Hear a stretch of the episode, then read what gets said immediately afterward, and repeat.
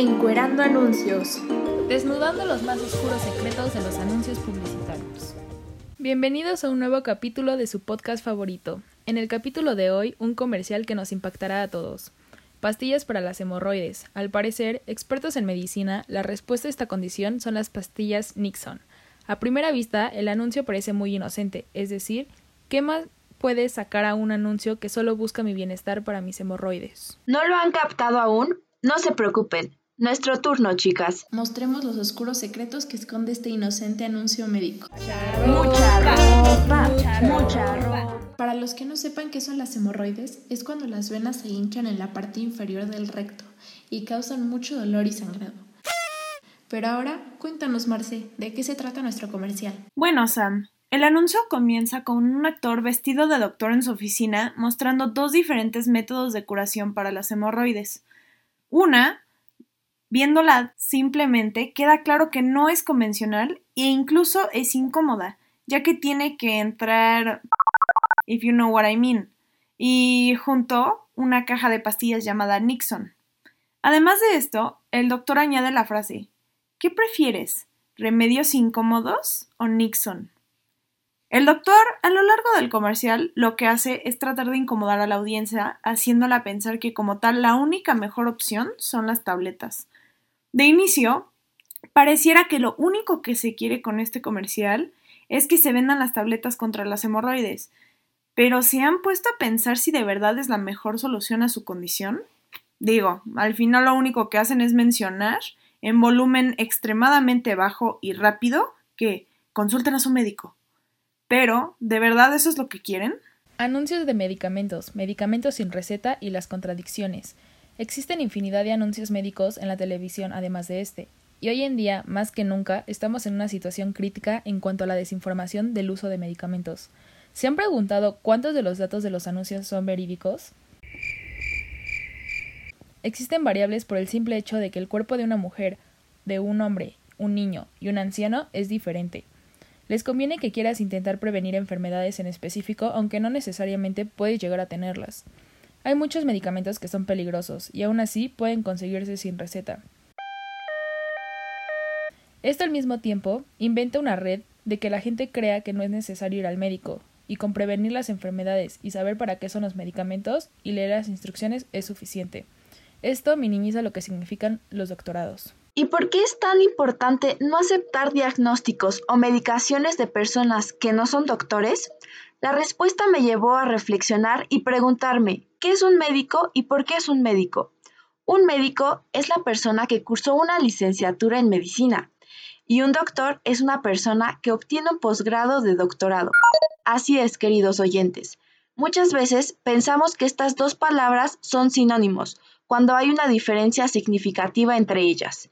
Teniendo esto en mente, también vale la pena mencionar que la vida de un médico es de constante estudio, ya que es una de las carreras universitarias que más años requieren para graduarse, y que una vez graduados su compromiso va más allá de su título ya que el estudio del cuerpo humano es tan complejo y aún no lo hemos descubierto en su totalidad, que es necesario que sigan en constante capacitación y estudio para que puedan estar actualizados y seguir ejerciendo. Y justo ese compromiso con la preservación de la salud y promoción de la misma es lo que los llevó a ser médicos y posiblemente los lleve a ser doctores. Ahora bien, con todos los estudios que tienen los médicos y doctores respectivamente, es diferente la visión que tienen de nuestro cuerpo y su funcionamiento. Y aún así, nuestro cuerpo es un misterio para ellos. Es por eso que nosotros debemos de tener más conciencia del cuidado de nuestros cuerpos y no consumir sustancias que, uno, no sabemos cómo reaccionan en nosotros o cómo es que reaccionan. Y dos, no sabemos los efectos secundarios que nos pueden ocasionar. Parece que al llamar a las pastillas medicina nos olvidamos que también son drogas y no debemos abusar de ellas. Estamos acostumbrados a asociar cualquier medicina con el bienestar o con una falsa seguridad de que siempre nos sanará y nunca nos perjudicará, por lo que el uso que les damos no siempre es el más inteligente. Wow, Vero. Al parecer esto de la automedicación es mucho más grave de lo que creía. Pero bueno, ya nos quedó bastante claro que sí de por sí automedicarse y elegir por propia voluntad cuánta cantidad y quién nos va a curar es malo, y más por todo lo que nos acaba de explicar Vero. Pero se han puesto a pensar que esto también deriva de algo tan grave como lo es autodiagnosticarse. Ya lo mencionaba Vero también. Sí de por sí es súper común que la gente prefiera simplemente buscar, por ejemplo, cuáles son las causas de su dolor de oído en Internet, como para terminar con el Jesús en la boca después de que encontraste en Google que significa que tienes cáncer de talón. Esto puede derivar de muchas cosas, pero entre las más comunes es que no pueden pagar una consulta o por la flojera de ir con un verdadero doctor por un verdadero diagnóstico. Todos sabemos que no es barato ir a un doctor, pero la mayoría de la gente no se da cuenta de que autodiagnosticarse puede derivar en consecuencias mucho más caras que pagar una consulta con un doctor. Esto porque al pensar que tienes algo cuando realmente tienes otra cosa, o que no tienes nada, es común que la gente se automedique.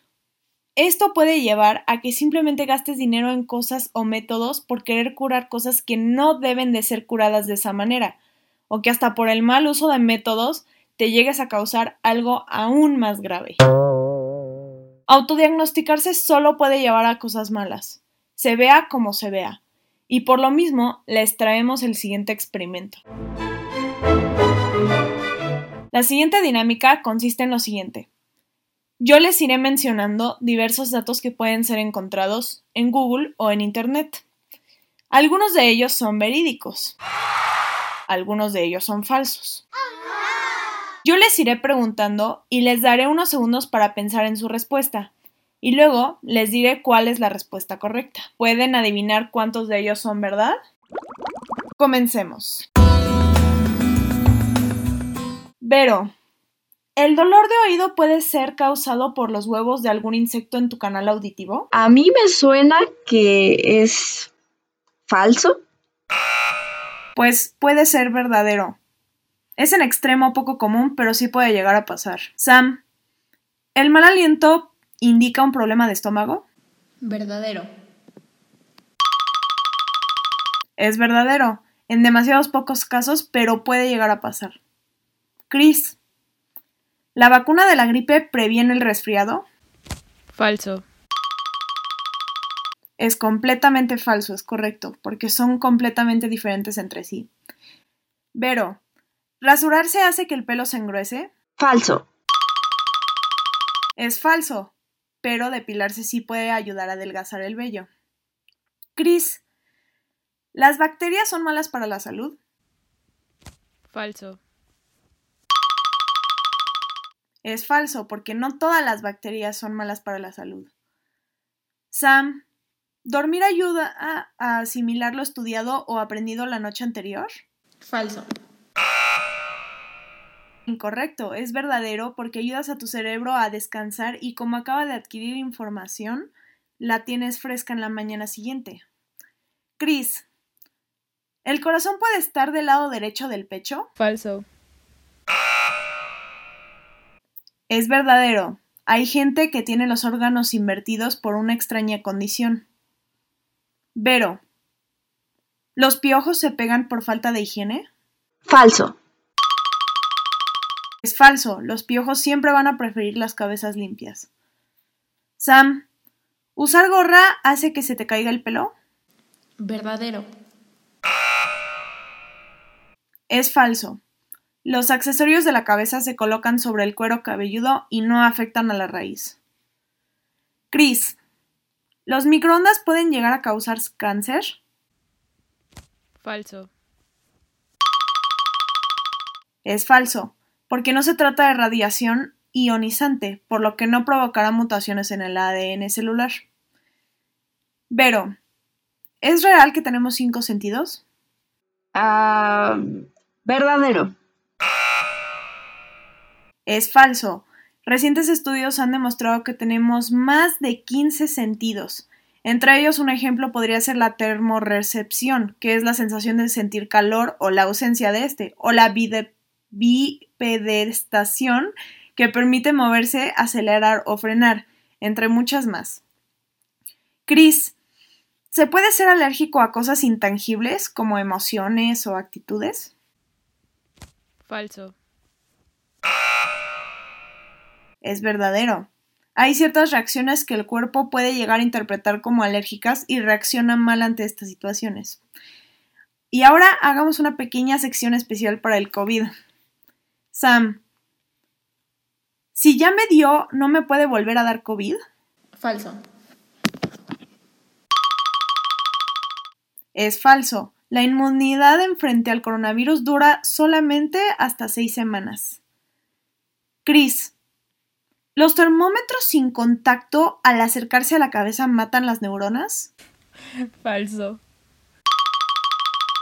Es completamente falso, porque no emiten ondas ni radiación. Vero, ¿el coronavirus también puede ser una bacteria? Eh, falso. Es falso, porque hasta en el nombre lo dice ya que es un virus. Muy bien, después de esta dinámica, díganme cuántos puntos tuvieron, cuántas correctas acertaron.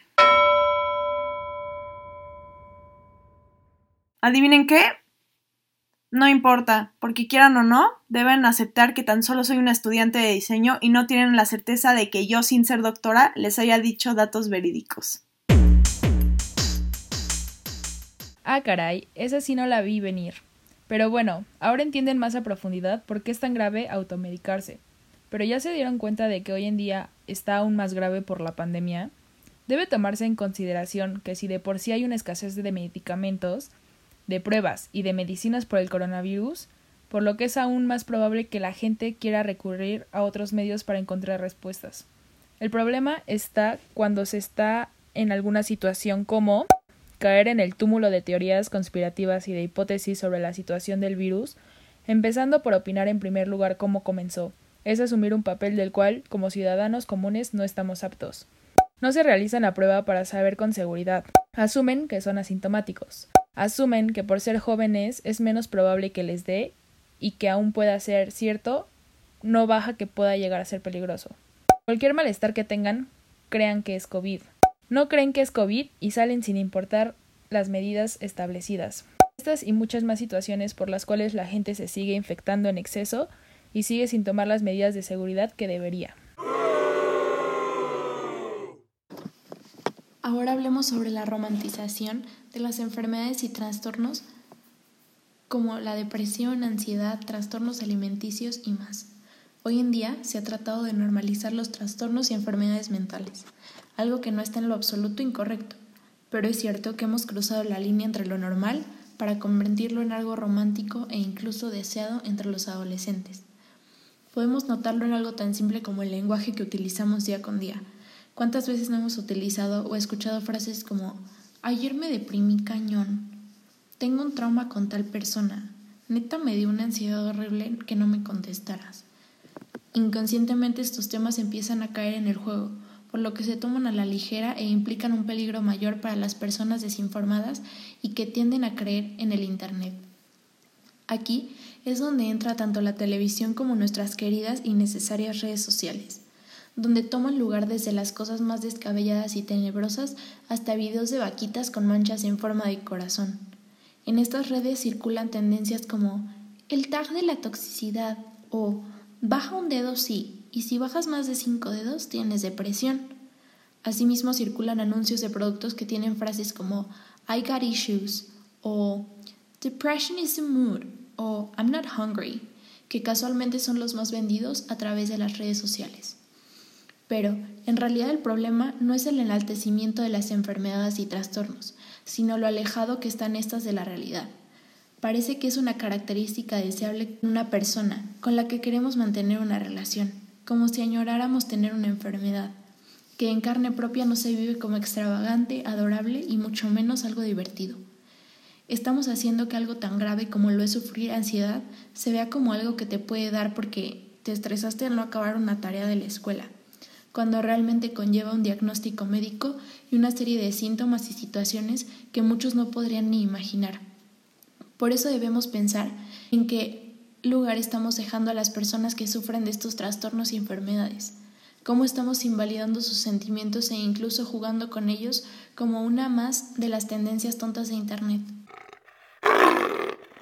Tenemos un momento para reflexionar y procesar un bombardeo de información y modas que llegan a nosotros todos los días, así como en la repercusión que puedan tener nuestras acciones a lo largo o un corto plazo, ya que muchas veces no solo nosotros seremos los afectados por estas, sino personas detrás de una pantalla que ni siquiera conocemos. Así es, Sam. Es por eso que es necesario que investiguemos más y de fuentes de calidad. ¿Cuántas veces hemos googleado la razón de un dolor en el dedo y nos terminamos autodiagnosticando cáncer de próstata? Internet no conoce nuestros antecedentes, ni nos puede ver ni tocar, y mucho menos nos puede diagnosticar. Dejen de normalizar la automedicación y la autodiagnosticación, puede ser muy peligroso.